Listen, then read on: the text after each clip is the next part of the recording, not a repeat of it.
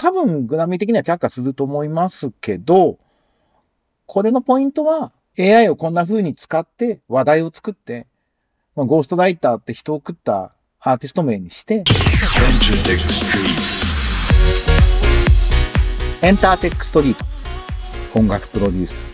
エンターテックエヴァンジェリストの山口のりかずです。このポッドキャストは、ラジオトークアプリから、Spotify、Apple Music などにも配信しています。今あなたがお聞きになっているサービスで、ブックマークお願いします。毎週月曜日配信でやっております。10分ちょっとの短い時間ですが、エンターテックのホットトピックスについてお話ししていきますので、お付き合いください。ということで、もう10月ですね。秋らしくなってきましたね。なんか過ごしやすいなと思います。この1週間は僕はそのファンディーノで今、スタジオエントリーがやっている株式投資型のクラウドファンディングの説明会をできるだけたくさんやってます。だんだんね、説明上手になってるつもりなんですけど、どうですかね。動画とかもあるので、あの、ゴンゾの石川さんと二人で喋ってる動画とか、ファンディーノのスタジオエントリーのページ見ていただくと、僕のツイッターなどからチェックしていただけると嬉しいです。えー、あと今週で言うと、山口ゼミ38期エクステンディットっていうのが最終回でした。山口ゼミって3ヶ月間のセットでやった後に山口ゼミを受けたことがある人だけ受けられますっていう、まあ、上級コースみたいな、エクステンディットっていう半年間のコースがあって、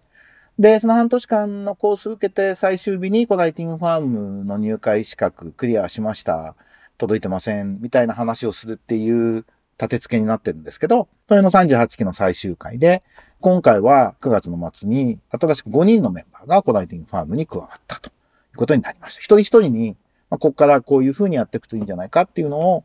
入会できる人、できない人含めてアドバイスしていくんですけれども、伊藤涼はカナダからね、動画コメント取ってもらったりとかして。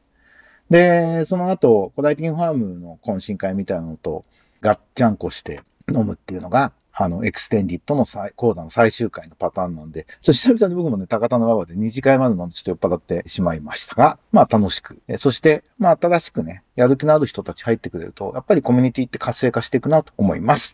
ということでニュースいきます。ディスカバーミュージックジャパン。U2 が総工費3400億円のラスベガスの球体型新会場でこけら落としているニュースですね。えー、9月29日にラスベガスのコンサート会場スフィアでこけら落としの公演をやったと。LED パネルで覆われた球体型のコンサート会場で高さ112メートル、幅157メートル。2K の LED が外側を覆っていて、内側には16万個以上のスピーカー、12万個の LED スクリーンの解像度、地球最大の 16K、総工費は3400億円という、これまでにない画期的な会場として話題になっていると。ボノが、この会場は観客が映画やパフォーマンスに没入できるように作られた。イマーシブルってですね。アイスホッケーの試合を見に行くのための会場じゃないんだよ。多分、普段見るようなスピーカーがこの会場に並ぶことはない。建物全体がスピーカーになっているんだ。だからどの席にいても完璧なサウンドを楽しめるというわけだ。と言ってるそうで。これはちょっと行きたいですね。僕ね、ラスベガスって、正直そんな好きじゃないんですよ。なんか、巨大なラブホテルみたいな街なんでなんか強引に作ってハリボテ感満載の街だ、エンタメの街だと僕は思っているところがあるんで、そんなすげえ行きたいって街じゃないんですけど、まあ何回か行ったことあって、うーん、でもこれはちょっと見てみたいなと思いました。まあ、ラスベガスが、らしい、この金かけて話題かけても、それを吸収できるだけの収益を上げる仕組みになってるっていうのはね。まあ日本はほらカジノの解禁で IR だっていろいろ話題になってますけど、まあラスベガスみたいなあり方っていうのをね、これを日本だとどうすればいいのかっていうのはもっと考える参考にもなるだろうなと、ビジネス的に言うと思いますし、まあ、とりあえずこれ見たいなと何年ぐらいやりますかね ?1 年、2年ぐらいやるのかな？はい。なんかちょっとアメリカに行くついでがあればラスベガスでこれは見たいなと思いました。もし行った方いたら感想など教えてください。えー、C ネットジャパン AI を使った曲でグラミー賞獲得を目指したゴーストライターへの賛否と。AI を利用した楽曲でグラミー賞を取れるかっていうゴーストライターっていうアーティストが、アーティスト名がゴーストライターっていうのがまあ人を送ってますよね。で、AI を活用して制作したハートオンマイスリーブを公開したと。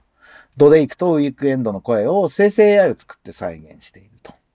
これ許諾どうなってるんですかね ?AI を使ったことで批判を浴びたが、グラミー賞の最優秀ラップ楽曲賞と年間最優楽曲賞の2部門にエントリーしたと。二人の有名アーティストにオマージュを掲げてはいるが、基本的にはオリジナルだと。二人はアーティストの声を真似るために AI ボーカルフィルターを使用しているっていうことなんですけど、まあ、これはね、まあ、僕はね、まあ、多分グラミー的には却下すると思いますけど、これのポイントは AI をこんな風に使って話題を作って、まあ、ゴーストライターって人を食ったアーティスト名にして、で、話題を集めるっていう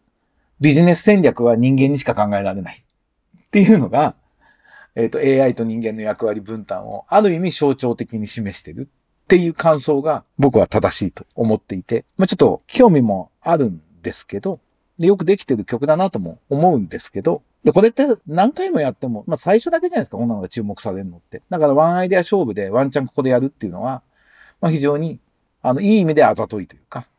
やり方だなと。グラミオは多分認めないと予測はしておきますが、えー、面白い試みだなというふうに思います。ちょっと AI のことは一回、情報整理、音楽と AI の関係は、この間も浅田祐介と二人でセミナーやりましたけど、なんか情報混乱しないようにね、あの、まとめていく作業っていうのは、定期的にやっていこうというふうに思っております。なんかあればお伝えします。それから、Spotify、離れた友達とも同じ音楽をリアルタイムに楽しめる共有リスト、JAM を始めました。これも C ネットジャパンですけど、うん、こういうのがね、日本でなんか、ポンと流行ったりするといいなって思いますね。あの、ニューミドルマンコミュニティのイベントでこの間、あの、丹野さんっていうね、坂本龍一とかのまあ、A&R として活躍して、今も松田松坂さんとね、ユーミンのプロデュースをお手伝いしている非常に優秀な A&R プロデューサー、今フリーランスいるんですけど、彼が、えー、脇田が一度話したいっていうんで、呼んで話してもらってて、で、その時に言ってたのが、やっぱ日本は音楽ファンちゃんと育ててきてないよねっていう。Spotify の聴き方も、使い方も、なんかすごく音楽を大事にしてる聴き方をリスナーがしてる印象がないみたいなことを言っていて、うん、ちょっと半分当たってるなって僕も聞きながら思ったんですよね。だからこういう音楽を楽しむところがユーザーが活用するっていうのを、Spotify はいろいろね、提案してくれるサービスではあるんで、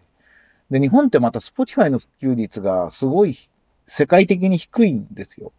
Apple、LINE Music、YouTube Music みたいなのに比べて、その次が Spotify みたいになっちゃってるんで、なんかもうちょっとね、こういうことで、こう音楽ファンが音楽をより楽しむためにデジタルサービス使うんだみたいな流れがね、出てくるといいなと思って、ジャムとかも、僕はそのユーザーとしてこれをすげえ使いたいとかはないんですけど、なんかね、DJ、若い DJ 的な人がこれでね、コラボしてそれがすげえ注目されるとか、なんかそんなこと起きたらいいのになと。で、それに触発されて、ジャムより便利なサービス作るって日本のスタートアップがなんか作ってくれるとかね。なんかそんなことが誘発されたらいいなと、このニュースを読みながら考えました。で、それともすごくつながる話なんですけど、えっ、と、僕がノートに書きました。今からでもやりたいデジタルミレニアム法。日本版サウンドエクスチェンジでネットラジオ解禁をっていうタイトルでノート書いてるんで見てください。あの、サウンドエクスチェンジってアメリカのサービスで、これはそのデジタルミレニアム法っていうね、名前の通り2000年に制定された法律で、あの、ネットラジオっていうのをウェブキャスティングって言い方するんですけど、英語だと。インターネットラジオってこうだよと。オンデマンドでユーザーが聴きたい曲聴かせちゃダメだよと。同じアルバム続けてかけちゃダメだよ。同じアーティストの曲は1時間以内何曲以内だよとかってルールを決めて、そのルールを守れば、届け出制的に、あとは使用料払えばネットラジオ誰でもやっていいよっていう仕組みを作って、それの徴収分配やってるのがサウンドエクシェンジなんですよ。これが、えっ、ー、と、1000億ぐらい年間、もう今、分配してると。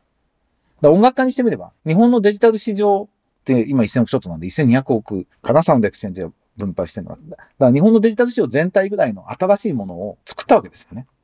まあ20年かかってるんだろうけど。だから日本もさっきの Spotify のジャムじゃないけど、インターネットラジオを誰でもやれるようにして、そっからちゃんと徴収分配できるような仕組みを作っていって、ユーザーが音楽を楽しむっていうの、楽しみ方っていうのが、ただね、正座して聞くっていう時代じゃないわけじゃないですか。みんなと一緒に聞く、自分がキュレーションして聞く、みたいなことで、なんか映像と絡めて聞くみたいなところでもっと音楽を使ってもらうっていう方向で考えていって、それを収益にしていくってことを考えるってことはすごくすごく、すごく大事だなと思ってます。で、そのためにすごい新しい、まあ、サービスみたいなの起業家には考えてもらいたいし、日本はね、そういうことはユーザーのこうレベルは高いんで、そういうことはできる国だと思うので、日本版サウンドエクスチェンジみたいなことにも皆さん意識を持ってもらえるといいかなと思います。ノートを読んでみてください。なんか先週、今週と僕、経済産業省とか、内閣府とか、いろいろ呼ばれたり、まあオンラインもあるんですけど、リアルで行ったりしてお話をする機会があって、音楽だったり、スタートアップだったり、エンターメだったりに、